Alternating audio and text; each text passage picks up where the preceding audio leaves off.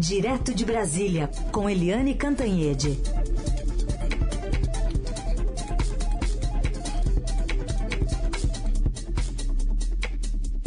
Oi, Eliane, bom dia. Bom dia, Heisen. Bom dia, ouvintes.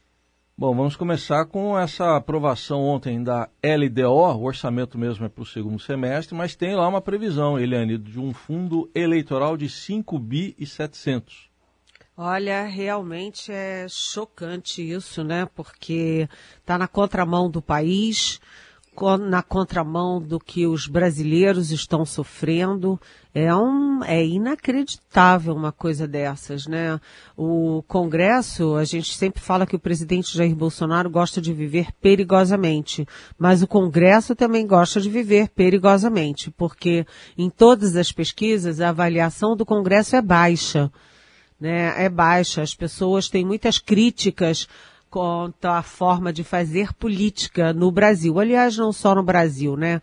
A crítica a essa democracia representativa é uma coisa é, que se estende pela Europa, pela América Latina, pelos é, países modernos e civilizados.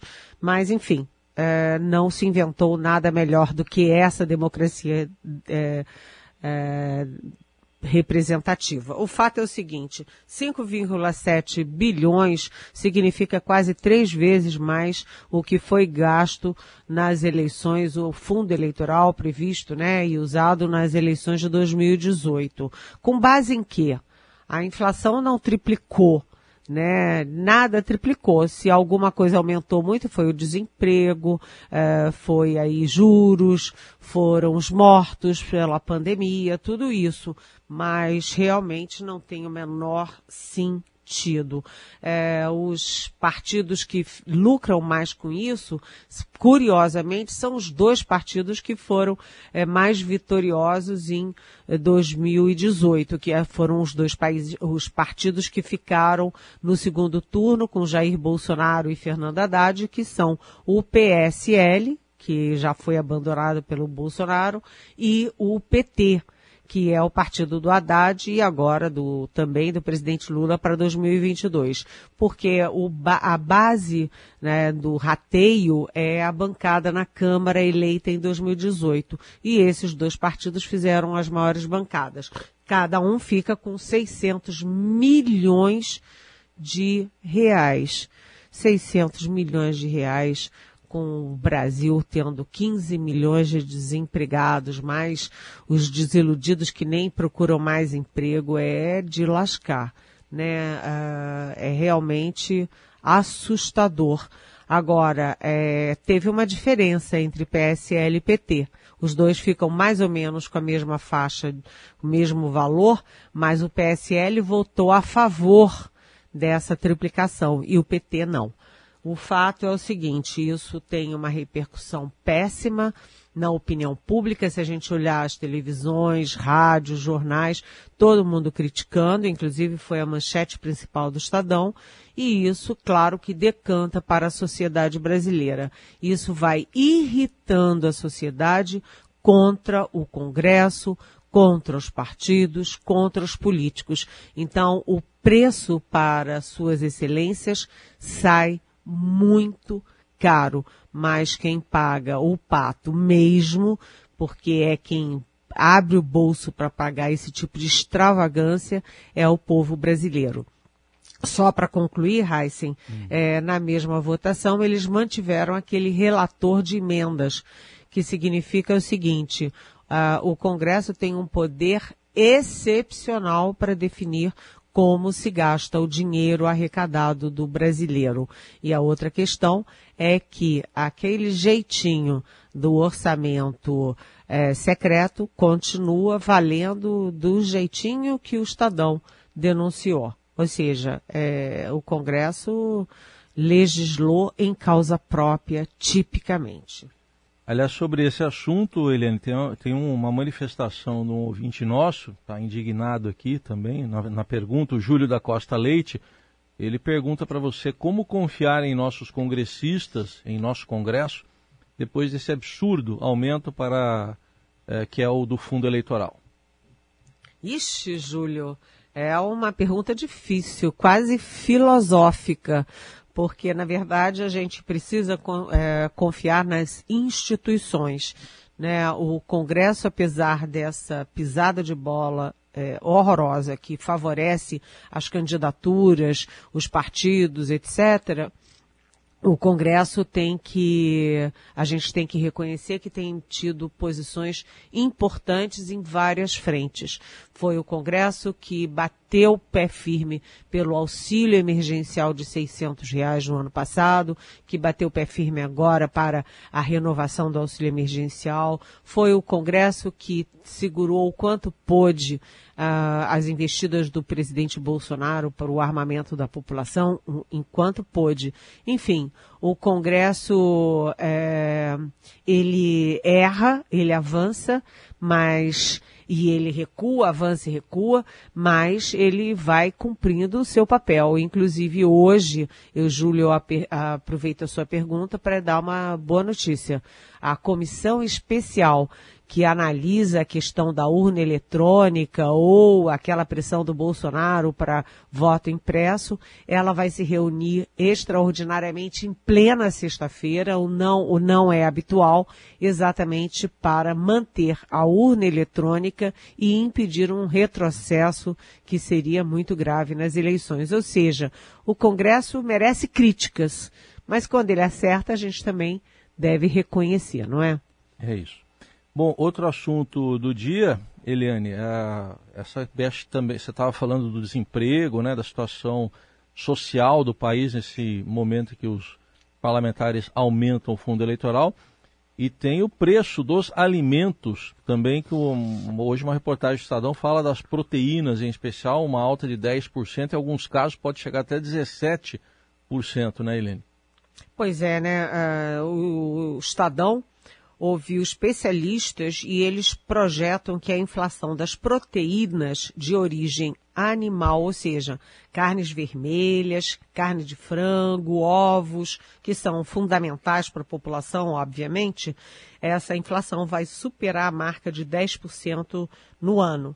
Né? Já tinha disparado em 2020, já está num patamar alto e agora vai é, ter uma inflação alta em cima do que já é alto. Né? Então, isso proporcionalmente é pior né, ainda do que um simples aumento. Né? O aumento previsto para 2021 está acima da expectativa da inflação oficial, que é de 5,9%. É, então, é aquela história, né? O povo brasileiro está desempregado, né, o índice de miseráveis voltou à marca de 10, 20 anos atrás. As pessoas estão indo morar na rua e não têm o que comer. A fome voltou a ser uma realidade a pairar no nosso país. E enquanto isso, a inflação dispara. Você sabe, Heisen, até vou dar um depoimento pessoal. Hum. Quem faz as compras aqui na minha casa é o meu marido, mas ontem ele fez uma cirurgia de dente e eu me aventurei ali pelo supermercado, pela padaria e fiquei absolutamente chocada. Um queijinho frescal, sabe aquele queijo Minas frescal? Uhum. Pequeno. Eu não estou falando da, da, do grande, eu estou falando daquele pequeno, que é, eu acho que é menos da metade ou metade do queijo. 25 reais. Cara, o que é isso? Aí eu fui comprar um sorvete, eu sei que é um sorvete mais caro mesmo era, mas é um pote assim médio, 50 reais um pote de sorvete. Aí eu fui na, na, na, no açougue e perguntei como é que estava o movimento, porque como as pessoas na quarentena diminuíram idas a restaurante, a bar, a pizzaria, essas coisas todas, eu, eu fiquei imaginando, as pessoas estão comprando mais no açougue. E ele disse, não, o, o crescimento caiu. No início da pandemia aumentou muito depois vem caindo, caindo. E eu perguntei por quê? Por causa dos preços. Eu comprei o menor filé mignon que tinha e foi 140 reais. Então, uh, a inflação é uma questão é, grave no país, porque o país está com uma renda menor, né, está com desempenho econômico uh, é, ali rateando, as pessoas estão sofrendo, as famílias estão sofrendo, as empresas estão sofrendo e a inflação é cruel, porque ela aumenta a desigualdade e isso tem um custo político, inclusive, para os governantes de plantão, ou seja, para Jair Bolsonaro. Sem dúvida nenhuma. E sabe que uma coisa que eu reparei também, eu, eu faço as compras eu vejo cada vez menos gente com um carrinho maior, sabe? O carrinho maior fica tudo ali parado, o pessoal com carrinho pequeno. É, é incrível, né? É. é incrível. Eu fiquei muito assustada ontem com os preços. Eu disse, que que é isso, minha gente? É. Nosso assunto agora é a CPI da Covid, está oficialmente em recesso até o comecinho de agosto. Recesso em termos de depoimentos, né, Eliane? Mas tem muito, muito documento para analisar e umas historinhas para cruzar no, Ministério de Coronéis. É, é verdade, Raíssen. É, inclusive eu estava falando ontem com, com Randolfo Rodrigues, senador Randolfo Rodrigues, que é o vice-presidente, e ele estava indo para Macapá. Ele está indo para a terra dele para passar o fim de semana, mas ele diz que volta já na semana que vem, provavelmente já na segunda-feira, porque os trabalhos da CPI é, não se resumem aos depoimentos que a gente fica assistindo na televisão. Não significa que o recesso vai todo mundo embora e acabou essa história. Não. Tem muito trabalho para fazer porque são montanhas de documentos, de vídeos, de áudios, de papéis, de mensagens é, que precisam ser é, reviradas para pensar, né, para pescar o que é peixe graúdo para uh, descobrir realmente como foi que a gente chegou a 530 mil mortos, como foi que a pandemia desandou aqui no nosso país. Mas é, ontem foi uma decisão, uma, um depoimento muito importante, porque o tal do Cristiano Machado, que se dizia representante da Davat no Brasil. Aí a Davat diz que não tem representante oficial. É uma confusão danada, porque esse sujeito é muito estranho. Ele convivia com o Luiz Paulo Dominguete, que é o cabo PM da Ativa de Minas, que também é muito estranho.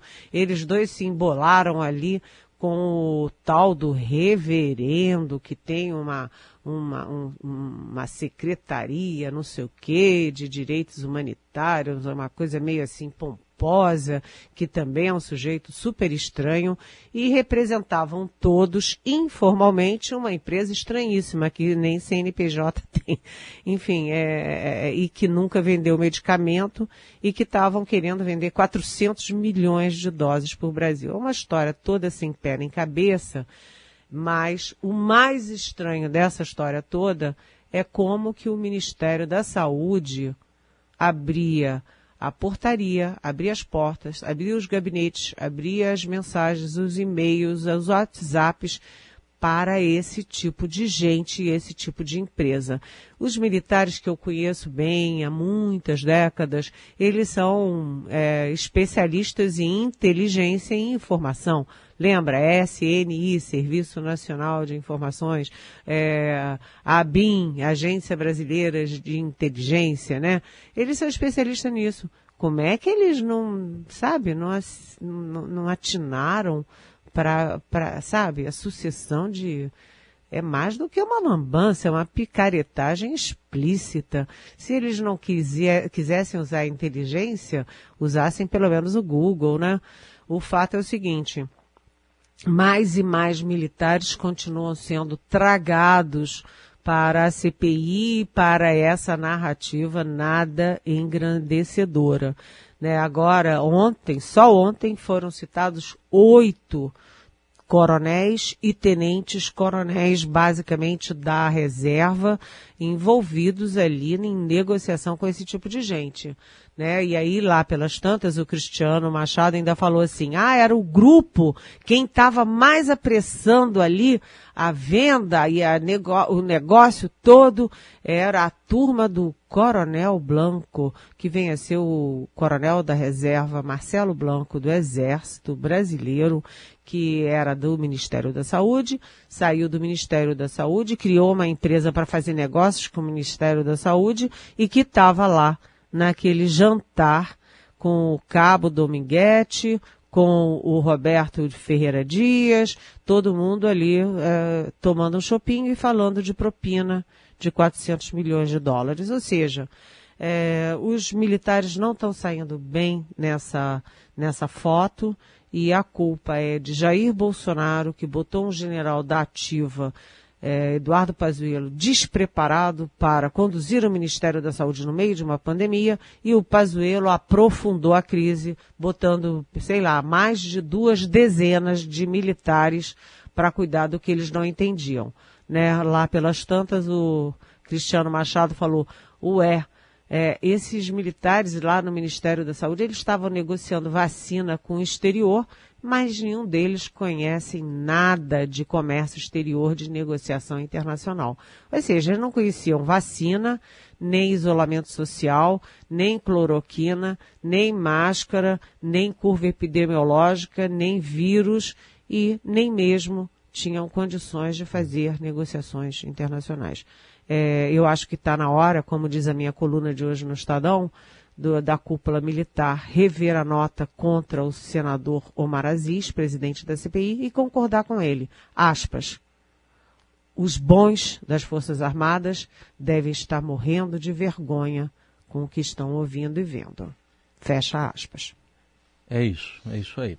Eliane, é, o presidente Bolsonaro continua internado, passou bem a noite, segundo as informações de hoje já mas estou vendo o Twitter dele, tem vários tweets. Um deles diz o seguinte de ontem: o que frustra o G7, está falando daquele grupo lá da CPI, é não encontrar um só indício de corrupção em meu governo. No caso atual, querem nos acusar de corrupção onde nada foi comprado ou um só real foi pago. No circo da CPI, Renan, Omar e Saltitante, é assim que eles se referem, né? Como saltitante ao, ao senador Randolph ele diz: estão mais para três otários que três patetas. Nossa Senhora, gente, o que, que é isso? É. Você vê que aquela entrevista do Bolsonaro é, sóbrio, sereno, agindo ali como presidente, foi uma, um sonho de verão, né? Durou, foram uns 15 minutos de sensatez. Isso não é uma, um tweet sensato, não é razoável, não é admissível e, além disso, contém um erro factual. Porque o governo, o governo está sim na mira da CPI, porque o governo tem sim olha, muitos profundos, sólidos indícios de corrupção na negociação de vacinas. Deixou para lá ah, isso, 85 e-mails, isso tem está comprovado, eh, foram descartados, desprezados da Pfizer, da grande Pfizer, respeitada no mundo inteiro, mas saiu todo mundo correndo, coronel para cá, tenente coronel para lá, Roberto Dias para cá, o, o, o, secretário executivo coronel da reserva Elcio Franco, todo mundo correndo atrás de Davate, de reverendo, de cabo da PM e também tem a questão da Covaxin. A gente lembra que a Covaxin tem contrato assinado e invoice é, aceito para é, compra uh, de uh, vacinas Covaxin, que não são aprovadas nem até hoje pela Anvisa e muito menos pela própria agência indiana, que é o, enfim, a vacina é da Índia. Ou seja, é, meu senhor, o senhor me desculpe, o senhor foi grosseiro com os senadores da República e o senhor está é, cometendo um erro factual porque há indícios sérios de corrupção, sim. Tem pergunta aqui da nossa ouvinte Vânia Xeres é, sobre a politização da internação do presidente. Ela pergunta se não é isso que os políticos fazem mesmo, justamente isso que eles fazem, é, politizar as coisas que podem trazer benefícios a eles. Oi, Vânia. É, em tese, sim. Mas eu não me lembro, em 40 anos de jornalismo, de nenhum presidente uh, postar fotos é, de, de, de, sem camisa, né, é, com peito nu, é, cheio de fio, deitado numa cama de hospital. Realmente isso é um pouco além do que uma simples é, é, casquinha política de um político, né? Isso vai além de qualquer uh, de qualquer sentido. O presidente Bolsonaro ele está tentando reviver em 2021 o que aconteceu em 2018, quando a facada que foi criminosa, condenável sob todos os aspectos, ele foi efetivamente uma vítima, eh, mas aquilo favoreceu ele eleitoralmente. E agora, quando ele está nas cordas eh, das pesquisas, da CPI, etc., eh, ele tenta recuperar, resgatar a mesma estratégia. Não está dando certo, não. Até porque, eh, Vânia, se você vê, em menos de 24 horas, ninguém queria mais saber da foto nem das, das coisas do presidente. É por isso que ele apela e ataca desse jeito os membros da CPI. Tudo tem limite, até a politização de uma doença é, que é desagradável, dolorida, é, mas tudo tem limite na vida, Vânia. E rapidinho vou encaixar ainda uma pergunta do José Rico, porque não deu tempo de encaixar os outros dias, não queria terminar a semana sem encaixar aqui. Ele pergunta, afinal, Cuba é um regime socialista ou uma ditadura? Percebo muito melindre em classificarem aquilo como um regime opressor e genocida. Aqui não há isso para falar sobre Bolsonaro e não apoio nenhum e nem outro, está dizendo o José Rico.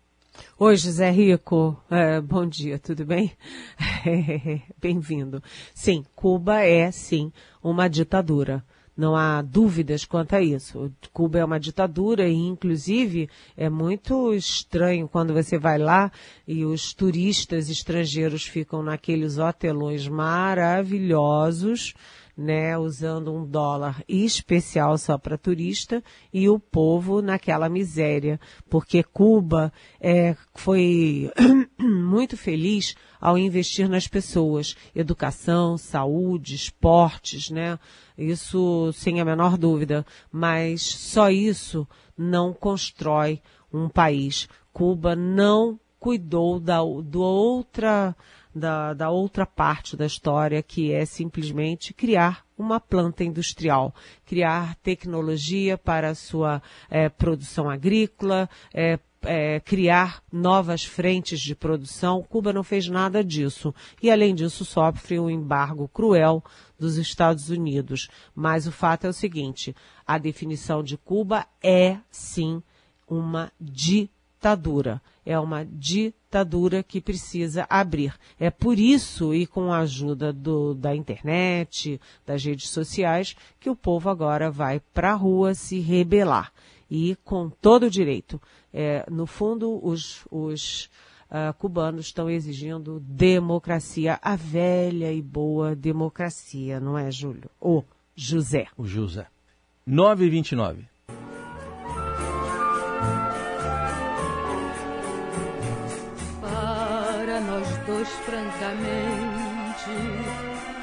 Nunca é tarde recomeçar outra vez nossas vidas. A gente deixa Eliane na conversa e introduz o Igor Miller para falar também de Elisete Cardoso, 101 anos do nascimento dela. Até o Google está homenageando a Elisete hoje aqui, ó, Igor. É, eu ia falar disso. O ah. Doodle, né? Chama esse. Ah, é Doodle? Doodle. Doodle. Doodle, Bom dia, Igor. Bom dia. Bom dia, Heisen. Bom dia, Eliane. Bom dia, ouvinte do Jornal Dourado. Elisete Cardoso. Momento bem justo pra gente homenagear ela, inclusive, não só pelo aniversário, mas é porque.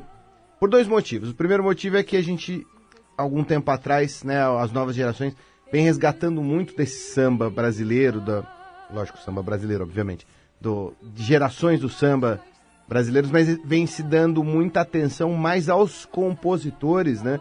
Os compositores que também cantavam, do que os intérpretes. Os intérpretes são uma parte importantíssima da, do, do, samba e da música brasileira como um todo, e Elisete é uma dessas grandes representantes, não só por tudo que ela passou desde 15, 16 anos se apresentar ao lado dessa geração de Noel Rosa, de Cartola, de trazer, de, de ser uma das primeiras grandes intérpretes a colocar na, na na linha mais popular a bossa nova, por ter apresentado novas gerações como Paulinho da Viola, é, mas também porque ela resgatou ela quando era, quando era menina, cantava Noel, cantava Cartola, cantava ao lado deles, ela resgatou, por exemplo, Cartola, lá no, nos anos 70, ela que começou a interpretar esses sambistas que estavam perdidos, né? Uhum. Então ela é muito importante porque ela é uma mulher muito forte, uma história de, de, mulher muito, muito forte, muito é, vanguarda na, na questão da mulher brasileira. Ela foi casada, ela teve um relacionamento com Leônidas da Silva, é, teve divórcio, é, sempre muito, muito à frente, sempre tomando muita iniciativa uhum. é, para trazer as pessoas novas. Não interessa de qual gênero ela é, de qual gênero essa pessoa, ela sempre trazia o seu núcleo. Ela que estava fazendo apenas também o que fizeram com ela no momento, que foi, foi apadrinhada pelo Jacó do Bandolim. Ela hum. apadrinhou muita gente nesse oh. meio de caminho. É. Vale a pena a gente lembrar. Nunca é tarde, e... é o que a gente está ouvindo, Eliane. A gente sabe que você gosta muito dela também. Ah, adoro. E tem o seguinte, né? É. Ela influenciou todas as nossas grandes divas, inclusive Elis Regina, né? É, o que seria da nossa música sem Elisete Cardoso? Agora, eu resumo com uma frase, né? Quem é rainha nunca perde a majestade, né? Perfeito. Esse foi o motivo pelo qual, pelo qual vale a pena fazer a menção a Elisete hoje. O aniversário e a importância, e a gente tem que dar atenção a esses intérpretes, assim como a Aracide Almeida, que é lembrada muito mais por ser aquela persona rabugenta, né? mas ela é talvez a maior intérprete de Noel Rosa. É, o pessoal fica lembrando dela é, como jurada. Como jurada. Mas é, é, é, esse, esse, é um ponto. Outro ponto que eu queria falar é, é que programa de de hoje, essa semana foi dia do rock. Sei. O que, que a gente faz na semana do dia do rock? A gente ouve rock, canta rock. Não, a gente toca samba. Toca samba. hoje o programa é só de samba. 11 da noite, programa 11 da noite. Hoje é samba. é dia de samba, bebê. Então, tá bom.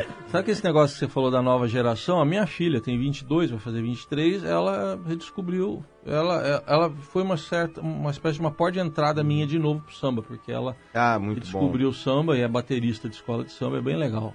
baterista de escola de ela samba? É, que ela é. Máximo! Começou na faculdade e foi pra escola de samba, tá lá, no, no tá lá tocando surdo. É, aqui na minha casa, é, meu pai e minha mãe eram loucos pela Elisete, é. loucos. É, eu também, a minha geração, né, meus irmãos e as minhas filhas uhum. e agora neto também. Opa. Eles, eles ouvem. Ah, o, o, meu genro, uh, que é chegado em música, né? Ele, é, enfim, é, mexe com isso, tem banda, e ele ouve Elisete uhum. e os filhos ouvem junto. Então, muito bem. Fica aí a homenagem a Elisete Cardoso. Para fechar essa semana, Eliane, beijo, até segunda.